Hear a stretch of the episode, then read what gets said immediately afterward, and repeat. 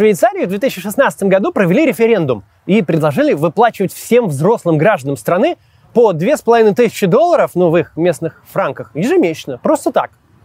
И 77% швейцарцев проголосовали против. Казалось бы, как можно отказаться от дополнительных денег, которые тебе дают просто так? Оказывается, вот можно. Об идее безусловного базового дохода, определенной суммы, которая бы выплачивалась всем жителям страны без исключения просто так, без обязательств, ученые и политики стали задумываться еще с середины прошлого века. Сейчас с развитием автоматизации во всех сферах, от заводов до машин-беспилотников и дронов-доставщиков, эта концепция переживает второе рождение. Предполагается, что безусловный базовый доход поможет снизить уровень неравенства в обществе – поддержит инвалидов и других социально незащищенных членов общества, позволит достичь гендерного равенства и так далее. С другой стороны, у этой концепции достаточно критиков. Они считают, что бесплатных денег не бывает, и за базовый доход придется расплачиваться, если не конкретному его получателю, то обществу в целом. Сегодня мы с вами попробуем разобраться в этом вопросе. Поговорим о том, откуда вообще взялась идея о безусловном базовом доходе, где брать эти бесплатные деньги и какие на сегодня видны плюсы и минусы у этой затеи.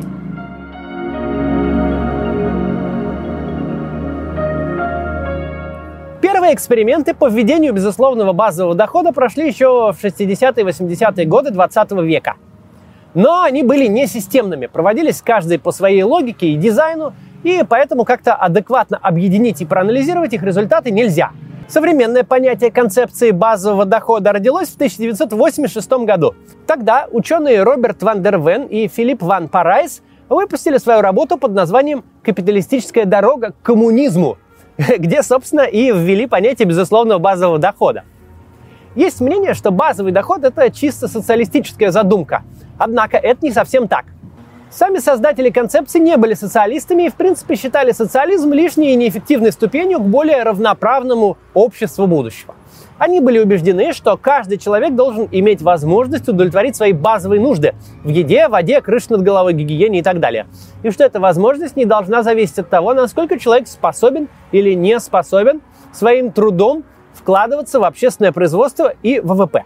Но Ван дер Вен и Ван Парайс – не разделяли идею о том, что для решения этого вопроса нужны обязательно э, какие-то типа меры, типа все отнять и поделить.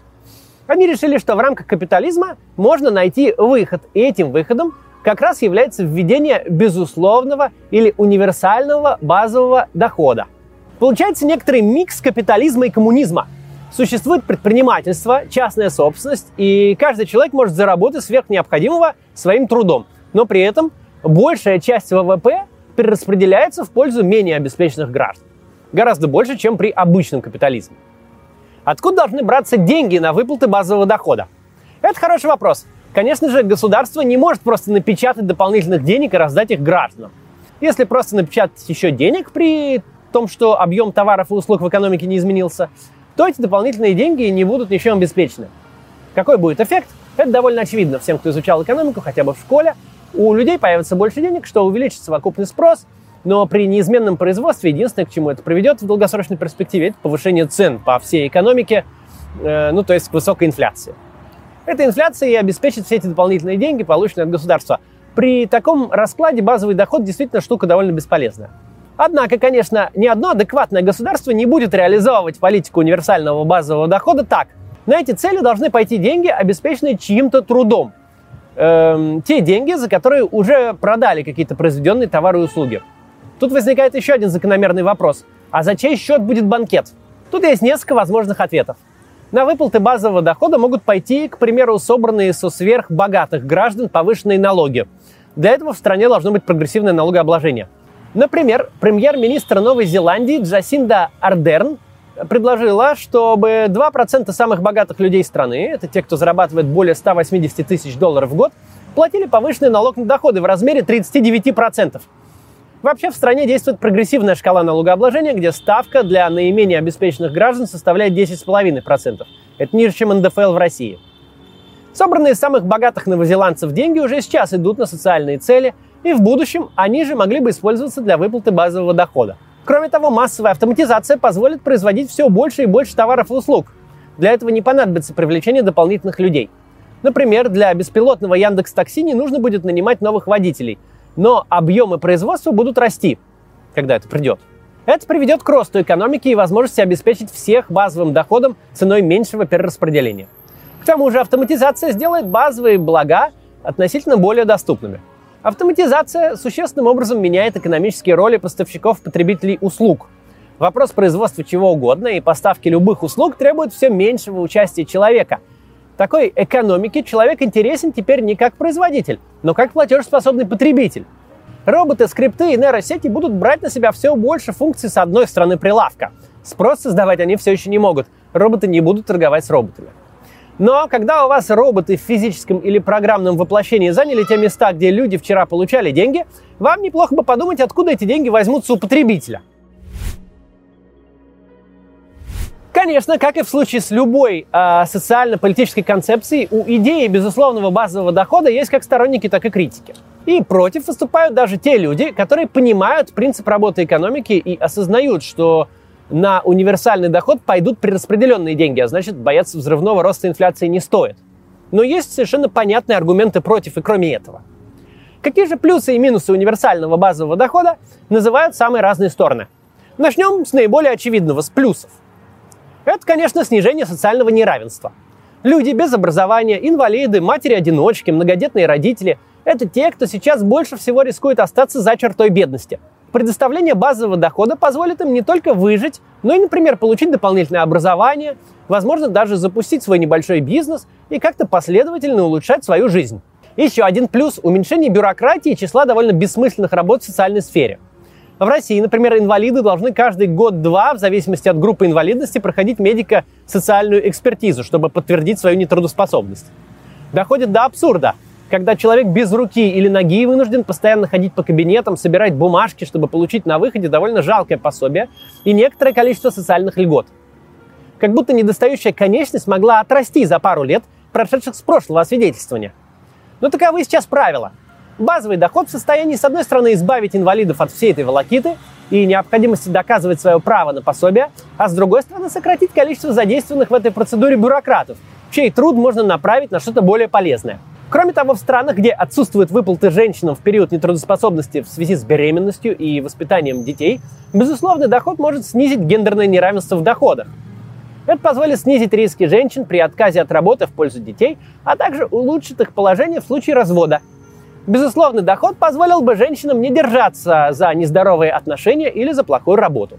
А какие же минусы в универсальном доходе видят его критики? Тоже важно, и об этом тоже сейчас поговорим. Но сначала прервемся на небольшую рекламу, которую ни в коем случае не перематывайте.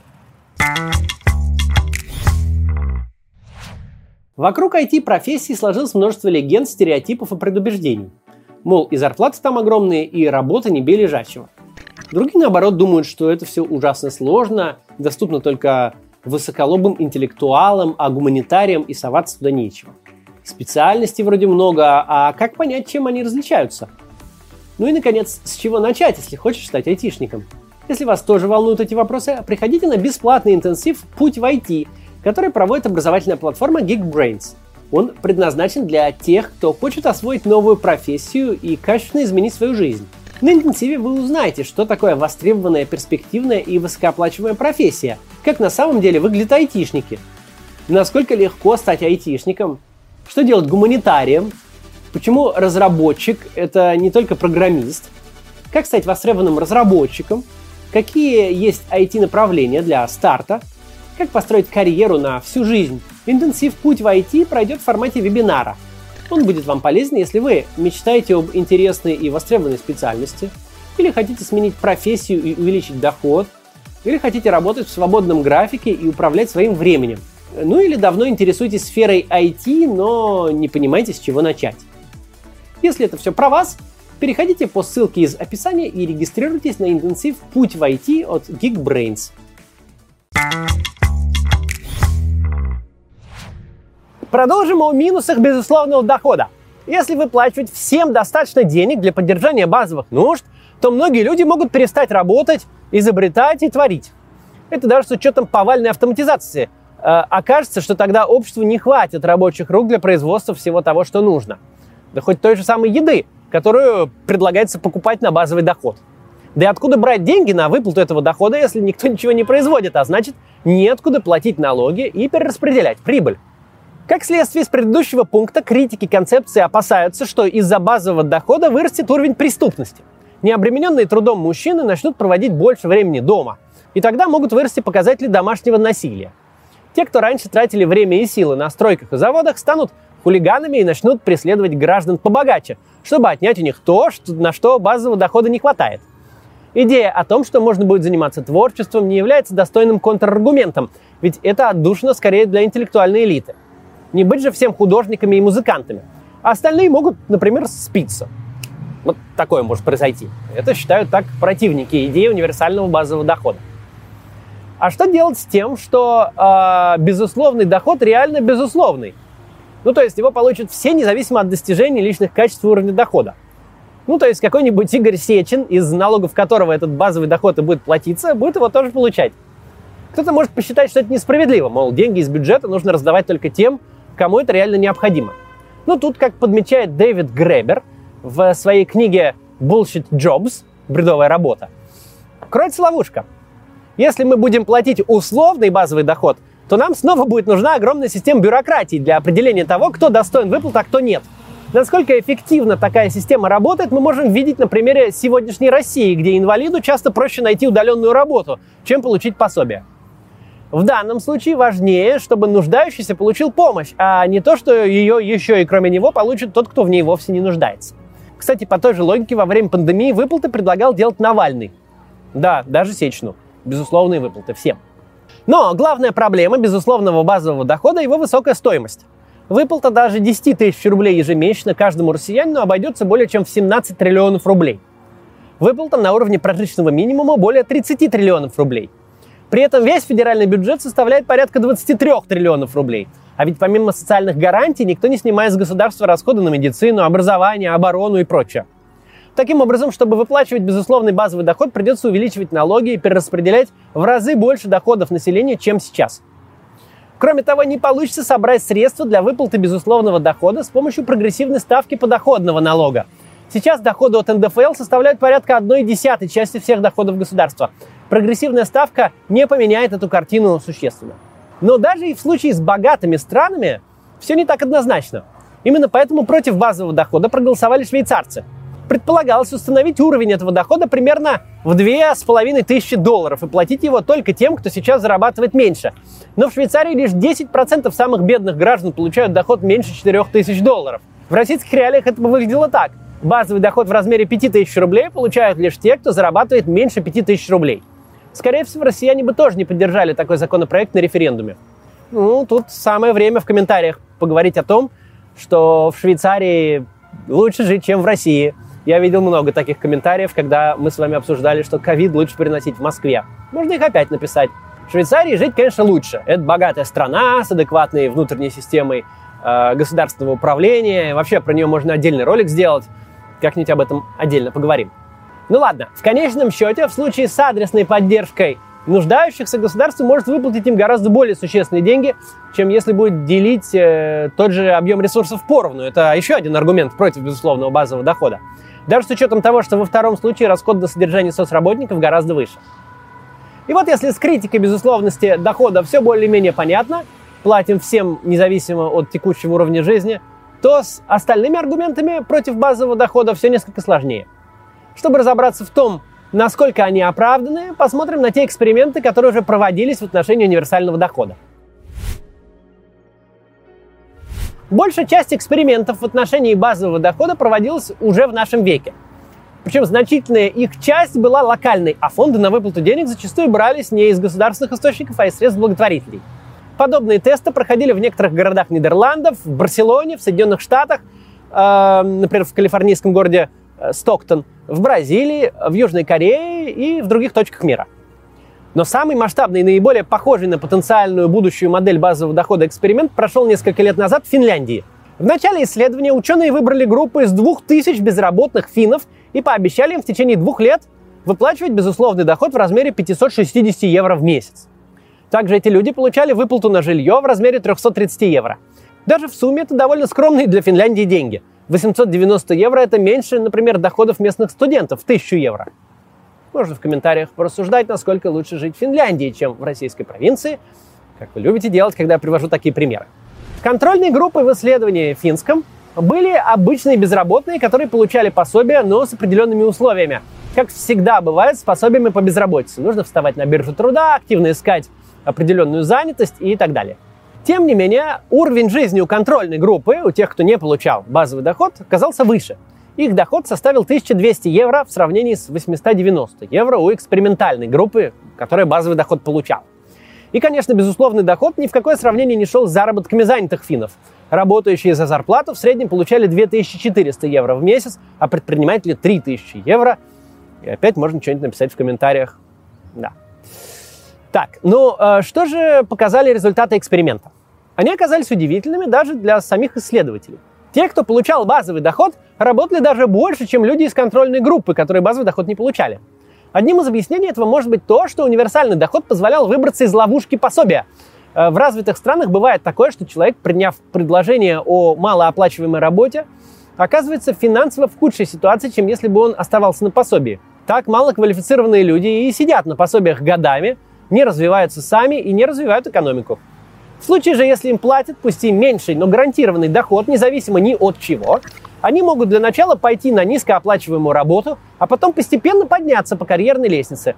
Или же, может быть, сумма заработка с этой работы и базового дохода человеку будет хватать для нормальной жизни. В конце концов, низкоквалифицированную работу тоже должен кто-то делать, пока мы не достигли полной автоматизации. Но самое важное, что показал эксперимент в Финляндии, это то, насколько вырос уровень удовлетворенности жизнью благодаря базовому доходу. Если в контрольной группе он в среднем равнялся 6 и 8 из 10, то в экспериментальной 7 и 3. Чтобы было понятно, насколько это большой рост, скажу, что сравнимый подъем удовлетворенности от жизни наблюдается при росте доходов с 800 до 2500 евро в месяц. Люди, получавшие базовый доход, были менее подвержены стрессу и депрессии, реже страдали от грусти и одиночества.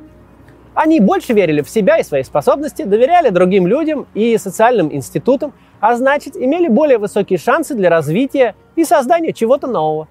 Результаты экспериментов с базовым доходом в небогатых странах показывают, что люди там в первую очередь покупают на полученные деньги живность, чтобы самостоятельно производить больше еды.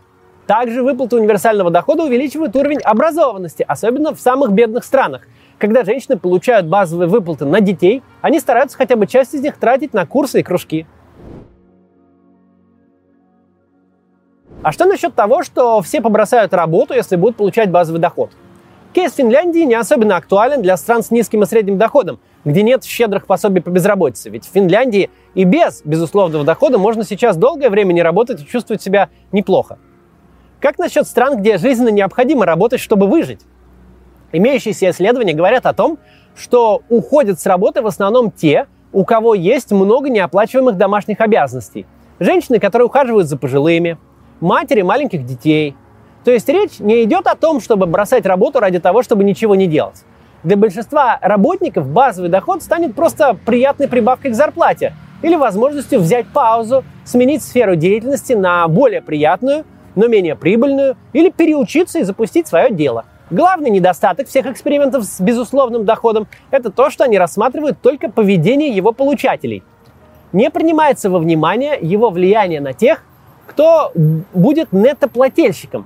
Именно на этих людей ляжет дополнительное налоговое бремя. Мы знаем, что бывает, когда растут налоги. Наиболее успешные люди начинают уезжать из страны и выводить свои активы. Особенно это заметно в скандинавских странах, где самые богатые граждане стараются переводить свое имущество и доходы в другие страны Европы. Кроме того, значительное перераспределение богатства приводит к падению эффективности экономики. Это известный в науке выбор между темпами экономического роста и равномерностью распределения его результатов. К сожалению, долгосрочных исследований безусловного базового дохода пока нет. Поэтому нельзя с уверенностью сказать, например, правда ли он сильно поможет женщинам или как он повлияет на уровень преступности. Но предварительные исследования говорят в основном о положительном влиянии универсального дохода на общество – уже есть проект британских экономистов, которые предлагают тратить 8,2 миллиарда фунтов в год, это всего полпроцента ВВП, на базовый доход, что позволит в половину уменьшить бедность среди детей. Авторы проекта считают, что полпроцента ВВП – небольшая цена для такой цели. В ближайшее время мы, скорее всего, увидим больше предложений и экспериментов по внедрению универсального дохода в развитых странах Европы, Азии и Северной Америки. По мере роста доходов населения все меньшую долю в них занимают базовые потребности. Соответственно, со временем для выплаты безусловного базового дохода придется перераспределять все меньшую часть ВВП. Поэтому, скорее всего, безусловный доход – это вещь реализуемая, но не в ближайшем будущем. Есть тут о чем подумать. До завтра!